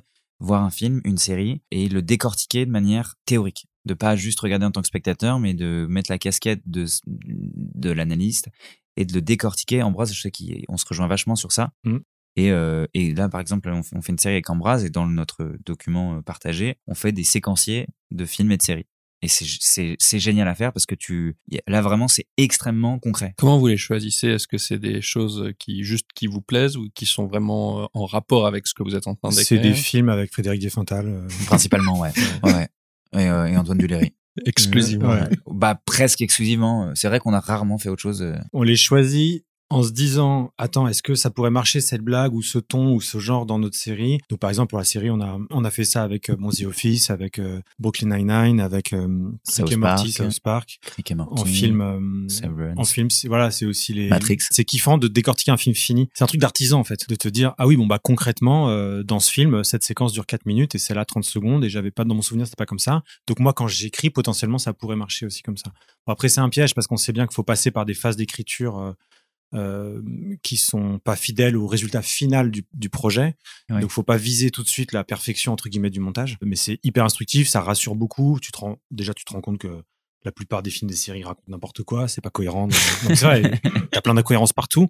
Donc, je dis pas qu'il faut faire des incohérences, mais ça te permet plus de, de les assumer si tu veux en faire. Ouais, c'est très très inspirant. Mais de même que si tu voyais euh, je sais pas, un golfeur euh, t'expliquer son geste, décortiquer, puis tu l'analyses au ralenti et tu dis ah ouais d'accord c'est sublime, c'est comme ça qu'on fait. Et artisanat, c'est un super bon terme, quoi. Enfin, décortique le plus possible ce que tu vois, comprends-le de manière empirique, et ensuite même trouve-y euh, ce que tu veux y trouver toi, puisque effectivement, t'as, t'as des... Il faut choisir des œuvres qui te plaisent quand même. Exactement. Et, et ou qui te plaisent pas d'ailleurs. Moi, ça, ça m'est arrivé de le faire avec des offres que je, que, que- qui me plaisaient pas et, et, et de décortiquer, ça t'aide aussi à comprendre. Bah justement, à propos d'œuvres qui plaisent et qui plaisent pas, quelle est la dernière bonne histoire que vous avez vue qui vous a marqué? Euh, Hamlet. Je l'ai lu enfin, Extraordinaire. Je l'avais jamais ah, génial, fini. génial. donc je l'ai fini. Euh, Ah, c'est vrai que tu, l'avais l'autre jour. pour noter. Je croyais que c'était une vanne? Non, c'est vrai pour noter toutes les. En fait, euh, c'est une langue sublime. Bon, en plus c'est traduit en français, le traducteur était bon, euh, voilà. Et j'ai, je l'ai lu en pour comprendre l'histoire déjà de A à Z. Donc l'histoire elle est fabuleuse et c'est riche et c'est et c'est plein de malice. Enfin, c'est vraiment euh, un kiff à lire quoi. Ça m'a donné envie de lire euh, Shakespeare un peu plus. Euh, Voilà, je Mm. j'ai pas beaucoup de théâtre, je fais pas du tout. Alors que on sait, on sait que tout Shakespeare est, est génial quoi. Hmm, Et donc euh, voilà, je vais citer Hamlet. hyper intéressant. T'aimes la malice, toi. Hein?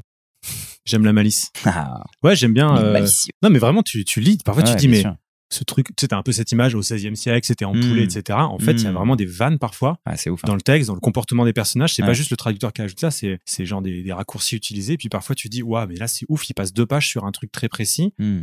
Euh, en tant qu'auteur, tu te dis ah ouais, il se le permet. Enfin, c'est c'est de la dentelle quoi. C'est Ah ouais, fabuleux. euh, Moi, j'ai eu un choc aussi quand j'ai commencé à faire du théâtre, vraiment avec des classiques, notamment Corneille, Racine. Mais j'ai des- j'avais des chocs, c'est- c'est- parce que j'étais j'étais un très Le mauvais étudiant ouais. au collège, euh, et donc j'ai- j'ai- je suis je suis pas du tout passé par ces étapes de, de, de- enfin tu vois, je les, ai- je les je lisais pas quoi. Le, le Prenez le profil d'une œuvre. Quoi? Ouais, ouais, c'est ça exactement. Tu as, le Cid en quatrième, mais moi je le, je, je le lisais pas du tout en fait. Bon, le Cid en l'occurrence, je, je, je l'ai pas. Ouais, mais c'est dur de- d'apprécier un truc pareil en c'est quatrième. hyper euh, dur. Faut faire attention à ce qu'on Ah fait ouais. lire aux gens. Bien sûr. Ouais, ouais, complètement. Et à quel âge? Et, co- et à comment tu leur expliques que c'est important quoi. Bon bon, ah c'est hyper intéressant.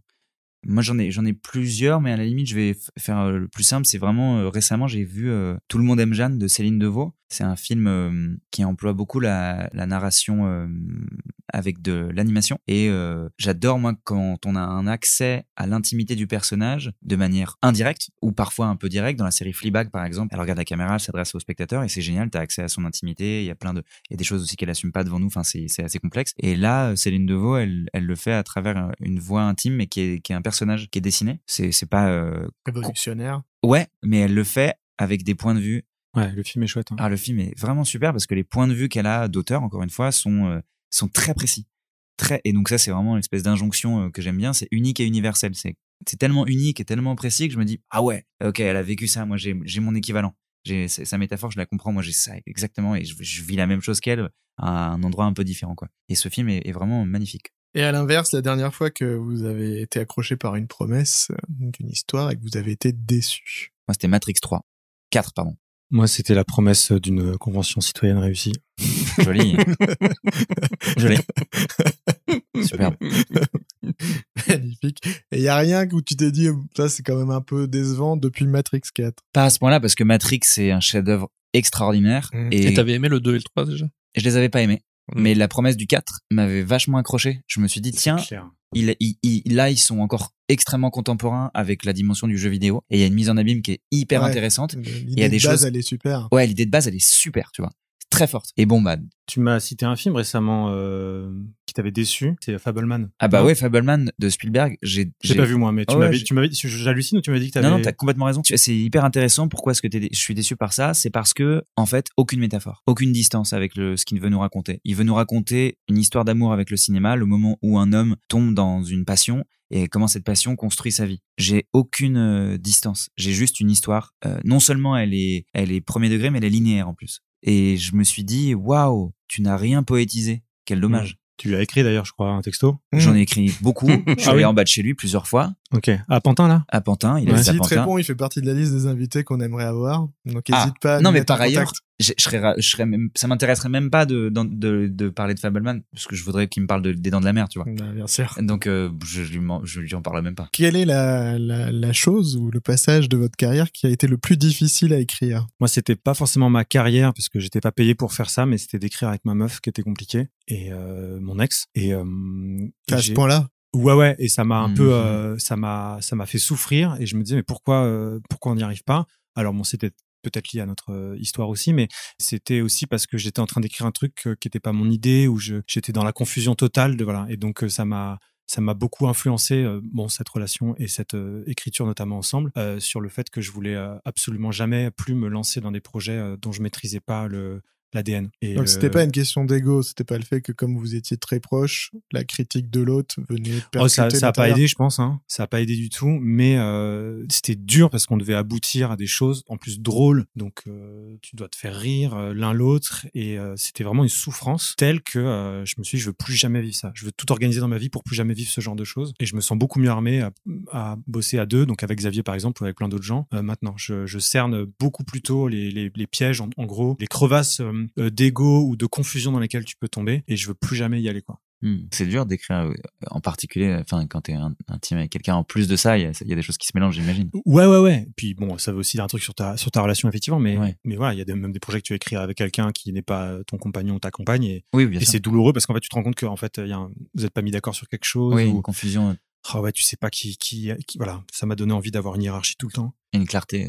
Dans qui, euh, qui décide. ouais. Hmm. Et toi Xavier? Moi, c'était euh, quand j'étais euh, à la Fémis, hein, on avait un exercice où on devait écrire une- un épisode d'une série qui, s'appelait Fais pas ci, fais pas ça. Et euh, vraiment, c'était c'était une série que j'aimais beaucoup. Et j'avais pas euh, compris euh, que c'était pas une série que drôle et qu'il y avait des vrais enjeux très euh, très concrets de famille. Et euh, j'écrivais un épisode et ma, ma tutrice qui était qui était en fait la réalisatrice et, et, auteur notamment de la série, elle ne cessait de me répéter là euh, en fait il y a pas d'enjeu et ça progresse pas. Et c'est des choses d'une simplicité, enfin c'est extrêmement basique dans une histoire, l'enjeu, le conflit et la progression. C'est des choses très simples et j'arrivais pas à le comprendre. Et j'ai des souvenirs vraiment de moments où je n'y arrive pas. Et elle m'appelle, elle me fait des retours sur la dernière version et elle me dit écoute, il y a plein de blagues, il y a plein de situations qui sont drôles, mais je sais pas quoi te dire. Ça, ça, il y a, y a, pas, y a pas d'enjeu et ça progresse pas. Donc voilà. Je pense que c'est important du coup dans ces cas-là d'arriver à expliquer bien les choses. Et maintenant, moi que j'ai connu ces, ces, ces semaines et ces mois de vraiment de où j'y arrivais pas. C'est pour ça que je déconseille aussi de lire ces livres d'écriture avant d'avoir euh, écrit parce que tu vas rien comprendre. Tant que t'as pas vraiment vraiment écrit et, et compris euh, comment une scène marchait pas parce qu'elle avait pas d'enjeu et comment une scène marche parce qu'il y a un enjeu. Et d'ailleurs, il faut déconstruire toutes ces règles. Enfin voilà, après faut, faut tu, tu, fais ta popote. Hein. Mais mais moi c'était très très compliqué de, de comprendre ces notions hyper simples de dramaturgie si on me les expliquait pas dans le, dans le concret. Et en même temps, c'était important que je n'y arrive pas aussi pour y arriver aujourd'hui. Et d'ailleurs maintenant, j'arrive mmh. à l'expliquer avec des juniors avec qui euh, je commence à travailler. J'arrive vraiment à expliquer pourquoi et c'est important. Euh, quel est le meilleur conseil d'écriture que vous ayez reçu Relis-toi. C'est le meilleur conseil que je peux donner aussi. Relisez-vous. Mmh. à tous les points de vue. Le fond, la forme. Euh, et, euh, de pas se satisfaire de, du premier jet. C'est insupportable de constater en se relisant comme euh, le premier jet n'est pas, n'est pas parfait. tu dois faire le deuil que de ton génie, en fait. Et, euh, et euh, j'ai toujours du mal à le faire parfois, mais maintenant, de plus en plus, je sais que il faut laisser reposer et relire après parce que sinon c'est du travail bâclé quoi. Mais est-ce que c'est pas rassurant aussi quelque part où tu te dis euh, si tu te relis tu dis c'est pas bien mais avec l'habitude tu te dis de toute façon je sais qu'il faut toujours que je le retravaille et donc c'est normal. En fait parfois tu relis tu dis c'est parfait. Enfin en vrai ça arrive de dire ah j'ai chopé un truc ça faut pas que j'y touche mais au moins je l'ai relu j'en suis convaincu quoi. Il faut se relire parce que parfois euh, déjà on fait des fautes euh, de français et c'est pas simple à lire et puis euh, moi j'ai une écriture un peu trop débordante, je mets trop de trop de mots, des phrases trop longues et j'essaie toujours de simplifier les choses. Donc je me relis quand j'écris, je me dis ah, c'est tellement dense ce que je suis en train de raconter, euh, tout est là, euh, voilà. Et puis en fait, quand je relis, je dis ah je comprends rien à ce que j'ai écrit quoi. Mmh. C'est mais c'est c'est flagrant, ça m'arrive souvent souvent quoi. Euh, même un mail en fait. Maintenant, je relis mes mails avant de les envoyer quand je demande quelque chose. j'ai des circonvolutions, je vais pas droit au but. donc ouais ouais, je, moi c'est relis-toi. J'en avais une autre, mais je vais rebondir sur ça. Je dirais réécrit. Mais parce ouais. qu'en fait, l'écriture c'est c'est que de la réécriture en, en réalité. l'écriture c'est rien du tout en fait c'est que c'est une réécriture constante et à la fois dans l'écriture pure et puis aussi dans dans les différentes étapes. Euh, quand tu es sur un plateau, tu réécris. Mmh. N'oublie jamais que tu vas réécrire sur un plateau en tant que scénariste.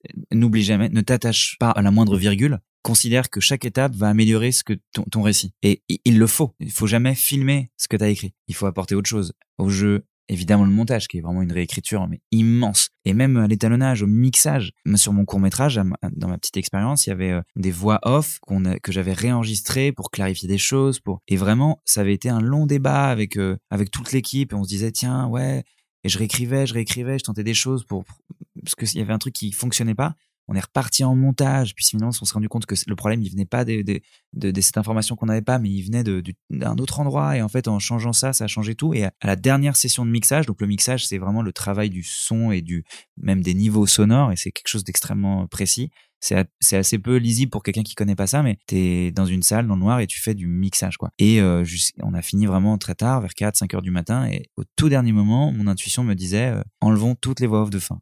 Je veux qu'il y ait un silence de 30 secondes sur ce, plan-là. Et c'est ce que je voulais au début. Et en fait, tout ce qu'on a essayé de faire ne va pas là où je veux que ça aille. Et ça raconte pas ce que je voudrais que ça raconte. Donc, le conseil, à la limite, ce que je donnerais, moi, c'est réécrire. Après, j'en ai beaucoup, beaucoup des conseils d'écriture. mais si je devais à choisir, celui qui, qui m'a aidé, moi, c'est différencie ton, ton scénario de ta personne à des moments précis, notamment quand tu le fais lire et que tu as besoin d'avoir des retours et ça va t'aider à pas souffrir. Bon Xavier, j'ai pu voir euh, sur internet ton amour pour un livre clé, le, le grand livre marabout de la cuisine des légumes. Ça te ah, parle ouais, j'ai fait une vidéo à la con, c'est ça? Ça une vidéo ah, oui, oui, oui. où tu parlais d'un livre de Saint-Exupéry. Ah, Vol de nuit. Voilà, ah, mais avant ça, tu disais mon livre préféré c'est le livre marabout de la cuisine. Bien sûr. Euh, mais s'il y avait un livre qu'il fallait absolument avoir lu pour bien raconter une histoire, ça serait quoi? Vol de nuit, euh, je le reprends. Moi, c'est un livre que j'ai énormément lu. C'est un livre de Saint-Exupéry qui a une narration euh, assez maigre et en même temps très puissante parce que c'est un pilote d'avion qui décrit ce qu'il qu voit. Quoi. Et il a réussi à, à écrire exactement ce qu'il ressentait.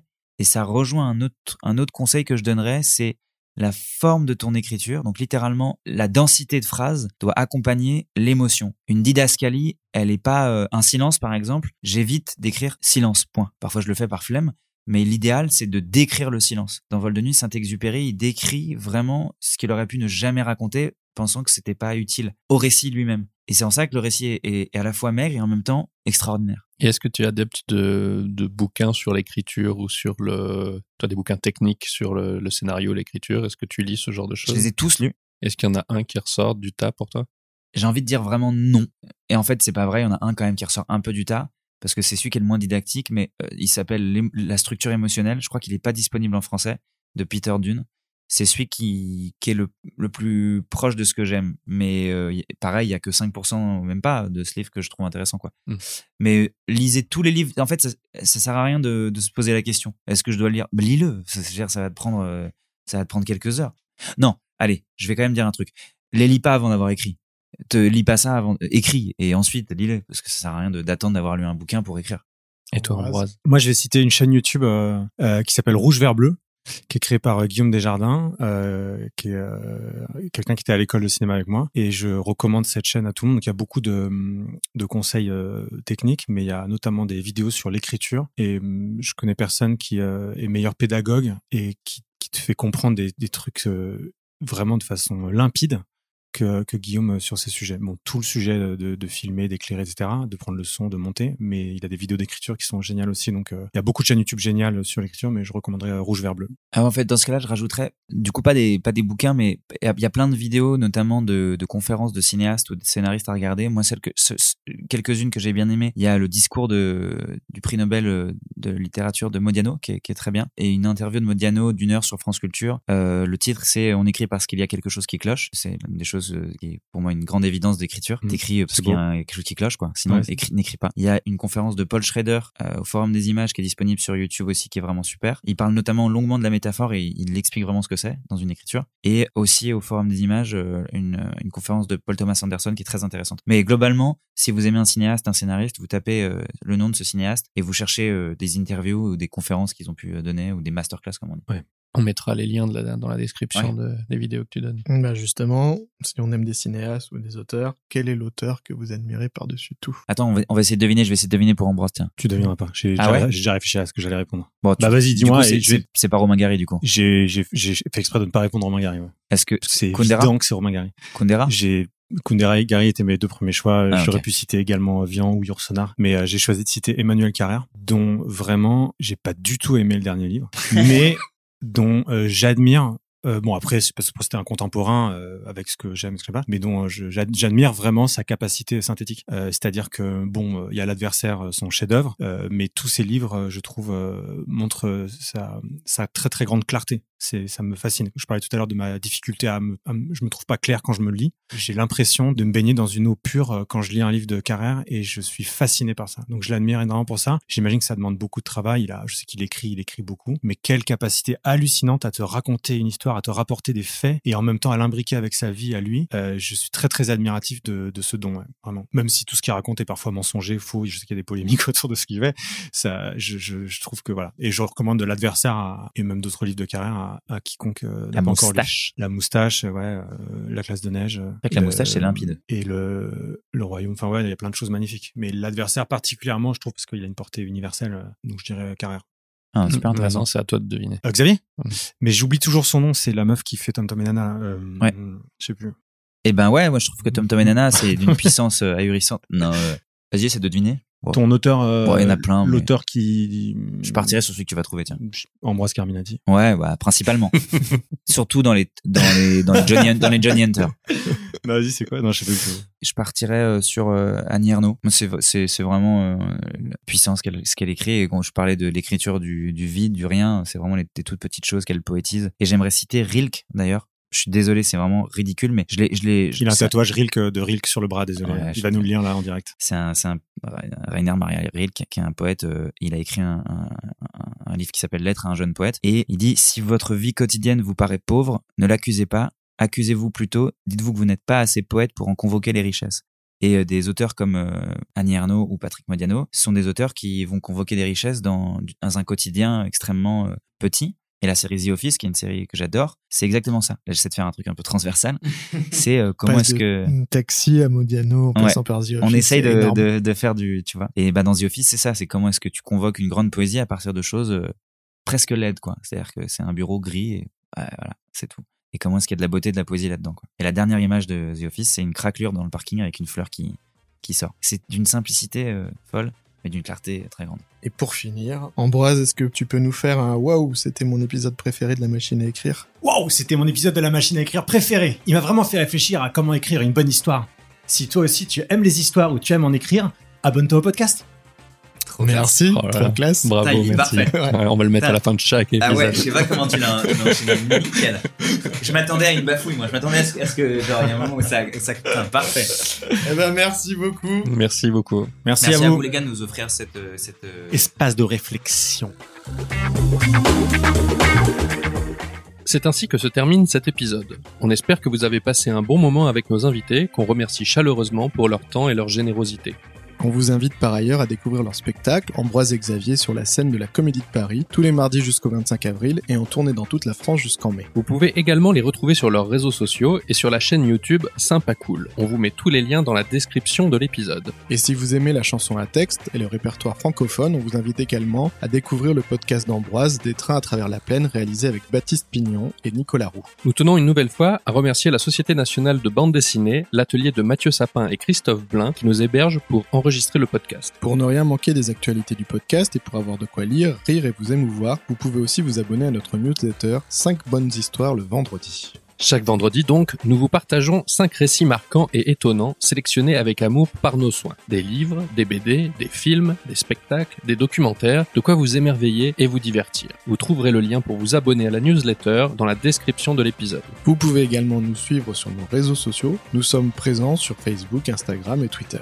Si vous souhaitez nous soutenir et nous aider à continuer notre podcast, le mieux c'est de parler de la machine à écrire à votre entourage. Le bouche à oreille est le meilleur moyen pour nous faire connaître. Vous pouvez également nous laisser 5 étoiles et un gentil petit commentaire sur Apple Podcast et Spotify afin de nous aider à grimper dans les classements, c'est très utile pour nous. Pour finir, un grand merci une nouvelle fois pour votre fidélité, vos messages qui nous font très plaisir. On se retrouve très vite et d'ici là, portez-vous bien. À bientôt